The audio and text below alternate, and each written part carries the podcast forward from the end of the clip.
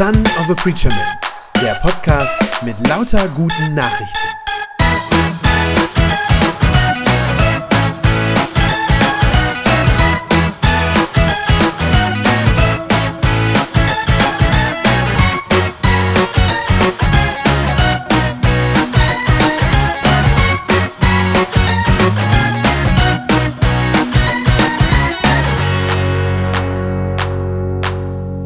Habe es am Anfang schon gesagt. Erster Sonntag in der Passionszeit ist heute und auch die neue Predigtreihe habe ich schon angekündigt. Ihr seht das Motiv nochmal hier vorne. Christi Blut für mich vergossen? Fragezeichen.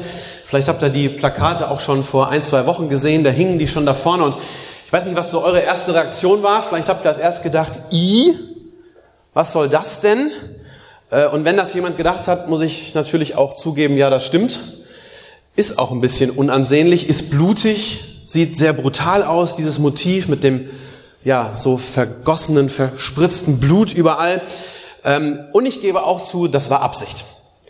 Also nicht um irgendeinen so Schockeffekt zu erzielen oder so, sondern um deutlich zu machen, ja, so ist das.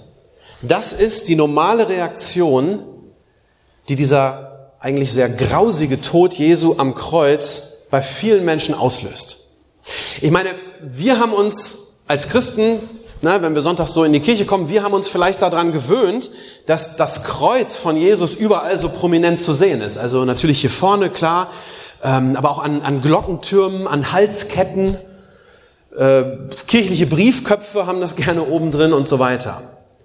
Aber eigentlich ist das, ist, ist das Kreuz ja etwas ganz Grässliches, ein Folterinstrument, ein Hinrichtungsinstrument, was ganz grausam ist. Ähm, es gibt im Internet findet man das zum Teil so Texte, die beschreiben, was bei einer Kreuzigung damals, diese Todesstrafe der Römer, was bei so einer Kreuzigung damals medizinisch gesehen passiert ist. Ich kann das jetzt hier nicht alles erzählen und will das auch gar nicht, sehr grausig.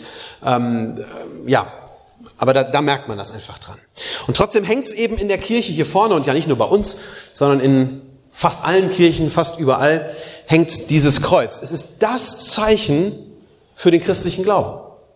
Weltweit und seit vielen Jahrtausenden. Ist auch nichts, was wir uns neu ausgedacht hätten. Und für viele Menschen, wie gesagt, ist das mindestens mal unverständlich, vielleicht für manche sogar abstoßend. Und ich glaube, manchmal stoßen das Kreuz und der Tod von Jesus am Kreuz sogar auch innerhalb unserer Kirche auf Unverständnis, manchmal vielleicht sogar auf Ablehnung. Auch Menschen, die zu unserer Kirche gehören, sagen manchmal, ach, puh, diese furchtbare Geschichte mit Jesus, das kann doch eigentlich keiner mehr so richtig verstehen heute. Und wenn ich ehrlich bin, ich verstehe es eigentlich auch nicht wirklich, was das soll. Und vielleicht geht es dir manchmal auch so. Vielleicht hast du diesen Gedanken auch schon mal gehabt. Und das kann ich auch ein Stück weit nachvollziehen, denn der Tod von Jesu ist ja auch nicht leicht zu verstehen. Viele fragen sich in diesem Zusammenhang, wenn es darum geht, dass sie sich fragen, musste dieser Tod wirklich sein? Ja, hätte Gott nicht irgendwie anders uns vergeben können? Heißt es nicht in der Bibel, Gott ist die Liebe?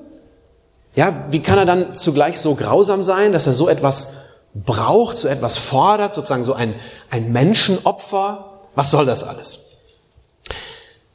Wenn du selbst dir diese oder ähnliche Fragen schon mal gestellt hast oder wenn du vielleicht auch manchmal mit Menschen im Gespräch bist, die solche Fragen haben oder sie dir vielleicht sogar stellen, dann bist du heute und auch in den kommenden Wochen hier richtig bei uns, weil genau darum soll es gehen.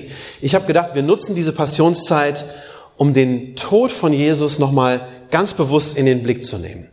Und wir werden in dieser Zeit, wir werden hinschauen, obwohl man vielleicht eigentlich lieber wegschauen möchte. Wir werden uns all diese komplizierten Fragen stellen und wir werden diese Fragen angehen, diese Fragen mit Blick auf den Tod von Jesus. Wir werden tiefer graben, als das so in einer Einzelpredigt sonst vielleicht möglich ist. Und wir werden vor allem natürlich auch versuchen, diese Fragen von der Bibel her auch zu beantworten. Zum einen, um unseren eigenen Glauben zu festigen, um unsere Fragen zu klären, zum anderen aber auch, damit wir als Christen auch auskunftsfähig sind ja, wenn andere Leute danach fragen, hör mal, was soll das eigentlich? Was glaubt ihr da eigentlich? Man könnte sagen, diese Reihe wird so ein bisschen etwas sein wie ein kleiner theologischer Crashkurs. den wir hier in der Gemeinde machen. So einen Crashkurs über das absolute Zentrum und Herzstück des christlichen Glaubens, über den Kreuzestod von Jesus Christus. Heute, das muss ich gleich dazu sagen, kleine Vorwarnung sozusagen, heute kann das höchstens ein Auftakt sein. Ähm, und es ist gut möglich, dass du nachher hier rausgehst aus dem Gottesdienst und am Ende vielleicht erstmal mehr Fragen hast als heute Morgen, als du hier zur Tür hereingekommen bist.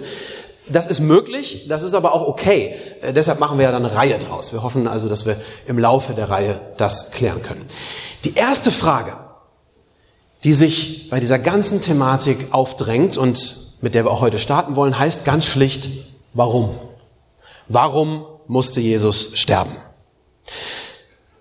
Auf den ersten Blick scheint das relativ einfach zu beantworten zu sein wenn man da reinschaut. Wenn man die Geschichte von Jesus in den Evangelien, ich sag mal, relativ unbedarft liest und da reinguckt, dann könnte man als allererstes auf die Idee kommen, dass man sagt, na ja, Jesus, der musste halt sterben, weil es Menschen gab, die wollten, dass er stirbt. Und das ist auch gar nicht falsch. Die Evangelien erzählen übereinstimmend, alle vier Evangelien, dass Jesus sich im Laufe seines Dienstes, diese ungefähr drei Jahre, dass er sich da mächtige Feinde gemacht hat. Ja, Feinde, die ihn schließlich am Ende haben umbringen lassen. Und wenn man da reinschaut und das liest, ja, das ist eine ganze Reihe von Menschen, die an seinem Tod am Ende beteiligt waren. Ganz schlicht, wenn man sozusagen hinten anfängt, in dem Moment, wo er wirklich am Kreuz hängt, getötet wird er von römischen Soldaten. Ja, die sind die, die ihn gefangen abführen, ihn foltern und ihn schließlich an dieses Kreuz nageln. Die handeln natürlich nicht auf eigene Faust, sondern Soldaten handeln auf Befehl. In diesem Fall auf Befehl ihres Dienstherrn Pontius Pilatus. Das war der römische Statthalter damals zu der Zeit in Judäa, also der Repräsentant der Besatzungsmacht. Ja, äh, das jüdische Volk war besetzt unter dieser römischen Macht. Und er ist derjenige, der letztlich den Befehl dazu gibt. Er ist auch der Einzige, der das kann oder der das darf. Er ist der, der den Befehl gibt, Jesus hinzurichten. Er tut das aus politischen Gründen. So lesen wir das in der Bibel, weil er nämlich Angst hatte vor Unruhe und einem Volksaufstand, wenn dieser Jesus weiter frei herumläuft. Aber auch Pilatus hat sich das nicht selber ausgedacht. Er ist wiederum angestiftet worden, und zwar von dem jüdischen Hohen Rat und den jüdischen Priestern, also den religiösen und politischen Führern des jüdischen Volkes. Das waren Leute, denen war Jesus schon lange ein Dorn im Auge gewesen. Das kann man in den Evangelien immer wieder sehen, dass sie ihn immer, immer argwöhnischer betrachten, je länger sein Dienst sozusagen dauert, weil er nämlich bei den Leuten so beliebt war, weil er so gut ankam. Und die waren neidisch auf den Einfluss, den Jesus im Laufe der Zeit auf die Leute gewonnen hat und sie wollten ihn gerne loswerden. Man könnte also sagen, diese Gruppe, die liefern Jesus aus Neid an Pilatus aus. Und schließlich, diese jüdischen Priester wiederum, die hätten das alles nicht machen können, oder so wie das erzählt im Neuen Testament, die hätten das gar nicht hinbekommen, wenn sie nicht Hilfe gehabt hätten von einem Jünger von Jesus. Also wirklich aus dem allerengsten Kreis, nämlich von Judas. Den Namen kennt ihr alle. Der ist ja auch bekannt geworden als der Verräter, der Jesus für ein paar Silberstücke, also für ein bisschen Geld, an die Behörden ausliefert. Sein Motiv Weiß man nicht so ganz genau, es gibt verschiedene Vermutungen, aber wahrscheinlich war es einfach schlicht die Habgier, dass er dieses Geld haben wollte, das die ihm angeboten haben. Also auf die Frage, warum musste Jesus eigentlich sterben, könnte man in diesem Sinne antworten, naja, weil es eine ganze Reihe von, sagen wir so, wirklich boshaften Menschen gab, die aus ganz unterschiedlichen, aber eigentlich immer niederen Motiven seinen Tod wollten. Judas aus Habgier, die Priester aus Neid, Pontius Pilatus aus Angst. Das ist nicht falsch, wenn man das so sagt, ganz sicher nicht. Das berichtet das Neue Testament genau so, dass das so war. Tatsächlich ist das eine erste Sache, die wir festhalten können für uns, die wir am Kreuz sehen. Nämlich wir sehen am Kreuz die Bosheit der Menschen. Wir sehen am Kreuz die Bosheit von uns Menschen. Das ist nicht falsch, das ist eine richtige Antwort auf diese Frage. Falsch wäre aber jetzt zu sagen, die Bosheit der Menschen ist der einzige Grund, warum Jesus sterben musste. Das stimmt nicht. Leider äh, passiert das heute ganz häufig, dass das als einzige Erklärung genannt wird. Ja, dass Jesu Tod ausschließlich auf diese, ich nenne das mal die natürliche Weise Ja, das können wir irgendwie nachvollziehen. Menschen wollen was Böses, haben Macht, nutzen diese Macht aus. Eine natürliche Art und Weise, wie Jesus zu Tode gekommen ist. Und oft wird das heute nur noch so erklärt. Dann wird so gesagt, naja, ähm, Jesus, das war halt ein weiser Lehrer des Volkes, könnte man sagen. Ja, der wollte äh, predigen, der wollte den Leuten von der Liebe Gottes erzählen. Das war sozusagen seine Mission. Alles nicht falsch. Aber wenn es nur das wäre, wäre es nicht genug. Ja? Und dann heißt es so, naja, mm, er wollte von der Liebe Gottes erzählen, aber die Mächtigen wollten das nicht. Die waren sozusagen für seine revolutionären Ideen noch nicht bereit und äh, die haben ihn töten lassen aus Machtgier und so weiter. Wenn es, wie gesagt, nur das ist, nur diese Deutung, die kommt eigentlich immer von Leuten, die mit dem eigentlichen Sinn des Kreuzes, so wie die Bibel das sagt, eigentlich fremdeln. Also Leute, die den Tod Jesu in seiner ganzen Tiefe, in seiner tiefen Dimension noch nicht wirklich durchdrungen haben. Und leider, leider, ich bin da sehr traurig drüber und leide da wirklich drunter, hat dieses Denken auch bei vielen Pfarrerinnen und Pfarrern, auch in unserer Kirche inzwischen Fuß gefasst und ist ganz tief eingedrungen, auch in die heutige Theologie. Äh, auch an Unis zum Teil.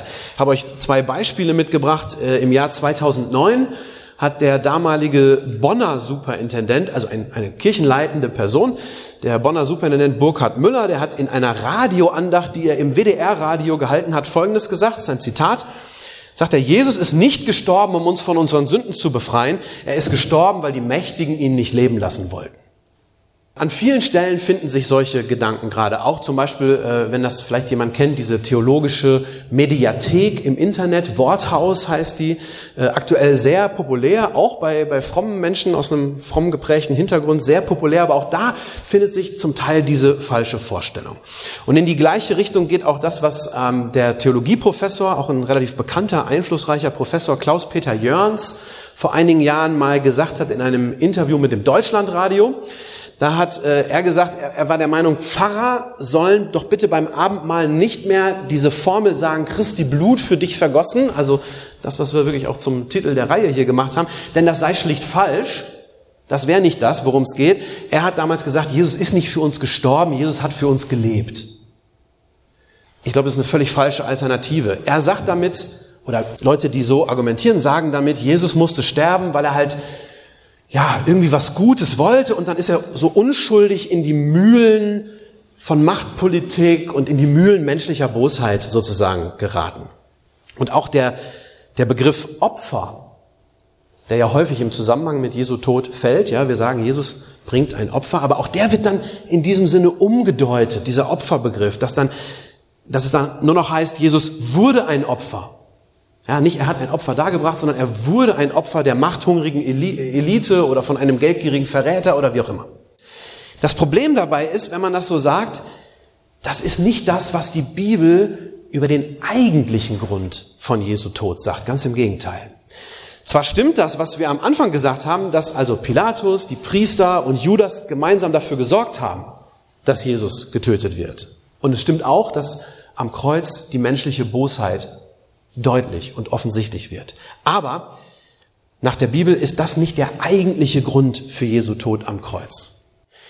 Denn die Bibel redet in dem Zusammenhang immer und immer wieder noch von einer anderen Dimension, könnte man sagen, von einem übernatürlichen Grund für Jesu Tod. Also wenn diese menschliche Seite der natürliche Grund ist, dann redet die Bibel noch von einem übernatürlichen Grund für Jesu Tod und der ist gar nicht so einfach äh, zu verstehen oder nicht so einfach zu verdauen. Der ist vielleicht ein bisschen verstörend.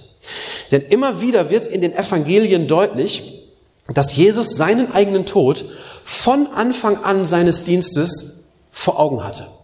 Und nicht nur vor Augen hatte, sondern dass er sogar ganz bewusst, ganz freiwillig, mit Absicht auf diesen Tod zugegangen ist. Ähm, habe eine erste Bibelstelle euch mitgebracht. Ich werde euch so ein paar jetzt zeigen. Äh, Markus 10, Vers 45, da sagt Jesus diesen relativ bekannten Satz auch, der Menschensohn ist nicht gekommen, um sich dienen zu lassen, also der Menschensohn ist er selber, der Menschensohn ist nicht gekommen, um sich dienen zu lassen, im Gegenteil, er ist gekommen, um anderen zu dienen und sein Leben hinzugeben als Lösegeld für viele Menschen. Das ist ziemlich krass. Jesus macht es ganz klar, dafür bin ich hier. Dafür bin ich in die Welt gekommen, um mein Leben zu geben. Ja? Für Jesus ist das offensichtlich der Sinn und auch das Ziel seines Lebens, von seinem Dienst. Und mehr noch, mehr noch steckt da drin. Jesus wusste nicht nur, dass er sterben würde, sondern ihm war auch klar, welchen Sinn sein Tod haben würde. Ja, warum sein Tod nötig sein würde. Nämlich, so sagt er das, als Lösegeld. Als Lösegeld für viele Menschen. Das heißt doch nichts anderes als, um Menschen freizukaufen. Das ist doch ein Lösegeld, oder? Freikaufen. Auch schon beim allerersten Mal, als Jesus über seinen Tod redet, das ist die nächste Stelle, da sagt er das so ähnlich. Da sagt er, der Menschensohn, wieder die Bezeichnung für ihn selbst, der Menschensohn wird viel leiden müssen. Die Ratsältesten, die führenden Priester und die Schriftgelehrten werden ihn wie einen Verbrecher behandeln. Sie werden ihn hinrichten lassen, aber nach drei Tagen wird er vom Tod auferstehen. Das ist das erste Mal, dass Jesus seinen Jüngern gegenüber davon redet und da sagt er das schon in dieser Deutlichkeit. Und ich finde das äh, wirklich, wirklich beeindruckend. Nicht nur, dass Jesus hier sagt, sehr genau schon vorhersagt, wer ihn umbringen wird. Und übrigens in Klammern gesagt, es ist relativ ungewöhnlich, dass diese Dreiergruppe, äh, die er da nennt, dass die zusammenarbeiten. Die waren sich zum Teil nicht so unbedingt grün untereinander, also dass die zusammenarbeiten und Jesus das vorher schon wusste, ist relativ beeindruckend und ungewöhnlich. Aber mehr noch, er sagt über sich diesen, habt das, habt das gerade noch mal, einmal noch mal einblenden, diesen ersten Satz, er sagt, der Menschensohn wird viel leiden müssen. Dieses müssen ist wichtig. Das Wort heißt an der Stelle nicht, ja, ich muss, obwohl ich eigentlich nicht will. Ja, so kann man ja müssen manchmal verwenden. Ich muss, obwohl ich eigentlich nicht will. Das ist nicht gemeint. Dieses muss, was da steht, heißt nicht, dass Jesus gezwungen wird, irgendwie, ich sag mal, von, von äußeren Umständen oder von anderen Menschen oder so. Nein. Hinter diesem Wort muss steckt im griechischen Original ein Wort, das bedeutet immer so viel wie es muss geschehen, weil Gott es so beschlossen hat. Das ist sozusagen ein göttliches Muss. Mit anderen Worten, wir sehen, Jesu Tod am Kreuz ist Gottes Plan. Jesu Tod am Kreuz ist Gottes Plan. Es ist das, was Gott will, was er entschieden hat. Man könnte sagen, das ist Gottes ewiger Ratschluss, dass Jesus am Kreuz sterben muss. Die absolute Schlüsselstelle dazu, die haben wir gerade eben hier vorne in der Lesung gehört. Das ist Johannes 10, diese berühmte sogenannte Hirtenrede, in der Jesus sich mit einem guten Hirten vergleicht. Ich habe noch mal ein paar Verse, nicht alles, aber noch mal ein paar Verse daraus mitgebracht. Jesus sagt, ich bin der gute Hirte. Der gute Hirte setzt sein Leben ein für die Schafe. Deshalb liebt mich der Vater, denn ich bin bereit, mein Leben herzugeben, um es wieder neu zu bekommen.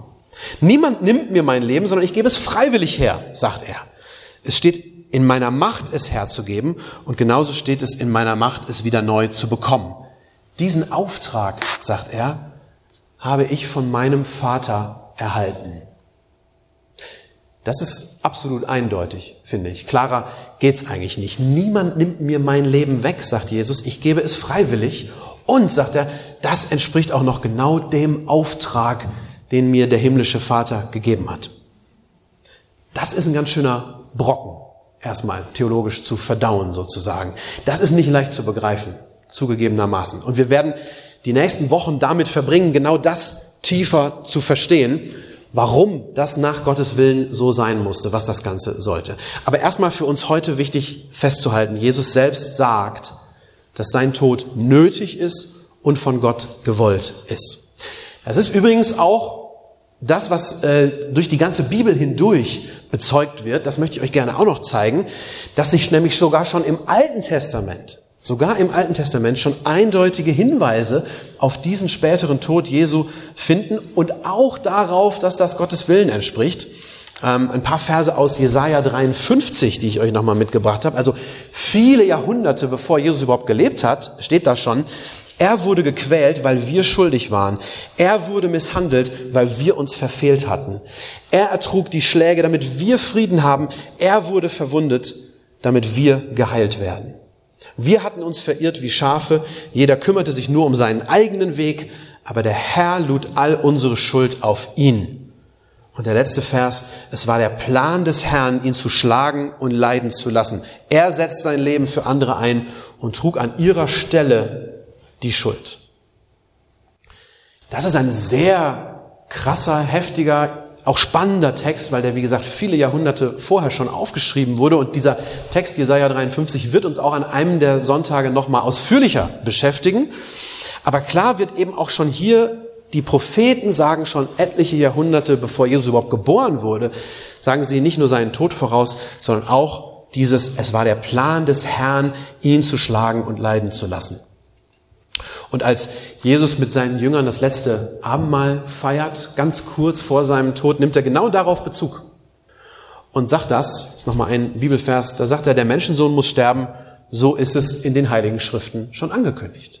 Er sagt, genauso steht es schon da, schwarz auf weiß. Also, biblisch ist das ganz klar, ihr habt das ja an mehreren Stellen jetzt gesehen, Jesu Tod ist kein Zufall, ist kein dummes Missgeschick, kein Betriebsunfall, sondern es ist eine Tat Gottes, die schon in den heiligen Schriften des Alten Testamentes angekündigt wurde. Jesus starb, weil Gott es so geplant hat. Wenn das so ist, dann waren die, ähm, diese Menschen, die daran beteiligt waren, also Judas, die Priester, Pontius Pilatus, die Soldaten, dann waren das letztlich alles nur Erfüllungsgehilfen von Gottes Plan. Das heißt nicht, ganz, ganz, ganz wichtig, diesem Missverständnis möchte ich klar vorbeugen und widersprechen. Das heißt nicht, dass Gott diese Leute dazu gebracht hätte, so was Böses zu tun. Das passt nicht zu Gottes Wesen. Gott bringt uns nicht dazu, Böses zu tun oder stiftet uns nicht dazu an. Aber er wusste eben im Voraus, dass diese Menschen so böse sein würden und so etwas Böses tun würden. Und er hat diese Bosheit sozusagen für seine Zwecke genutzt. Ich habe euch vorgewarnt, dass ihr vielleicht an dieser Stelle mehr Fragen haben würdet äh, als vorher. Das kann sein. Vielleicht denkst du jetzt, Moment, äh, wie passt das denn jetzt bitte zu Gott? Also zu dem Gottesbild, das ich sonst äh, in der Bibel vermittelt bekomme, zu diesem Gott der Liebe. Wie kann der bitte so etwas wollen und so etwas planen? Ist das nicht, wenn das alles stimmt, ist das dann nicht ein ganz grausamer, ein ganz grässlicher Gott, äh, mit dem man eigentlich nichts zu tun haben möchte? Ich kann nur sagen, Genau an diesem Punkt werden wir nächste Woche weitermachen und auch in drei Wochen muss ich euch leider darauf vertrösten, das ist so. Dann werden wir sehen, wir werden im Laufe der Zeit sehen, weshalb das aus Gottes Sicht so sein musste, warum das nicht anders ging, warum Gott das alles genau so gemacht hat und nicht anders. Für heute ist das nur wichtig festzuhalten und das möchte ich als letztes sagen. Das alles ist nicht geschehen, weil Gott so grausam ist, sondern das alles ist geschehen, weil Gott so liebevoll ist. Nicht, weil er Jesus gehasst hätte, lässt er den am Kreuz leiden, sondern weil er uns so sehr geliebt hat. Das ist ganz, ganz wichtig. Noch einmal Johannes 10, diese Hirtenrede, was wir in der Lesung gehört haben. Jesus sagt über sich selbst, ich bin der gute Hirte. Der gute Hirte setzt sein Leben ein für die Schafe. Anders ist das bei einem, der die Schafe nur für Geld hütet. Er ist kein Hirte. Und sie gehören ihm nicht. Und wenn er den Wolf kommen sieht, lässt er sie im Stich und läuft weg. Denn so ein Mensch hüte die Schafe nur für Geld und ihm liegt nichts an den Schafen. Ich aber, sagt er, bin der gute Hirte. Mit anderen Worten, ihm liegt an uns. Ihm liegt an uns. Mehr als alles andere. Ganz offensichtlich bedeuten wir ihm mehr als sein eigenes Leben. Das, finde ich, ist wirklich unfassbare göttliche Liebe. Warum musste Jesus sterben? Habe ich am Anfang gefragt. Und die biblische Antwort ist letztlich aus Liebe zu dir und zu mir. Um uns zu erlösen, um uns frei zu machen, uns zu retten. Deshalb schreibt der englische Theologe John Stott, der übrigens meiner Meinung nach eines der gründlichsten und besten Bücher über den Kreuzestod Jesu geschrieben hat, das ich kenne, kann ich nur empfehlen. John Stott schreibt, wer lieferte Jesus dem Tod aus? Nicht Judas für Geld, nicht Pilatus aus Angst, nicht die Juden aus Neid, sondern der Vater aus Liebe. Das Kreuz, habe ich gesagt, zeigt uns zum einen menschliche Bosheit. Ja. Und es zeigt uns zugleich Gottes unfassbare Liebe. Beides Beides tritt am Kreuz ganz deutlich sichtbar zutage. Der eigentliche Grund für Jesu Tod ist Gottes Plan und der entspringt aus Gottes tiefer Liebe zu uns. haben noch ein tolles Zitat mitgebracht, das ich großartig finde, äh, das wir hier vorne noch einmal eingeblendet sehen. Es waren nicht die Nägel, die Jesus am Kreuz festgehalten haben, sondern seine unermesslich große Liebe zu dir. Wie gesagt, um das besser zu verstehen, müssen wir von hier an jetzt tiefer graben. Wir müssen eintauchen in mehrere Themen, in das Verhältnis zwischen Gott und uns. Wir müssen schauen, was die Bibel über Schuld, über Sühne, über Vergebung sagt. Und wir müssen uns auch beschäftigen mit dem innersten Wesen Gottes. Wer ist dieser Gott eigentlich und wie passt das alles zusammen, was wir heute gehört haben? Wie gesagt, dazu ist genau diese Reihe bis Karfreitag. Und es ist wirklich mein Herzenswunsch für diese kommenden Wochen, dass das, was wir heute gehört haben und was wir auch noch hören werden, ja, dass uns das staunen macht, staunen lässt und dass es uns tiefer führt in die Anbetung Gottes. Dass wir staunen über diesen großen und herrlichen Gott, den wir in Jesus haben. Ich hoffe, ihr seid in den nächsten Wochen mit dabei. Amen. Das war eine gute Nachricht vom Son of a Preacher Man. Wenn sie deinen Glauben gestärkt hat, dann abonnier doch einfach meinen Podcast bei Spotify, iTunes oder podcast.de und gib mir ein Like auf Facebook. Ich hoffe, du hörst mal wieder rein. Gott segne dich und bis bald.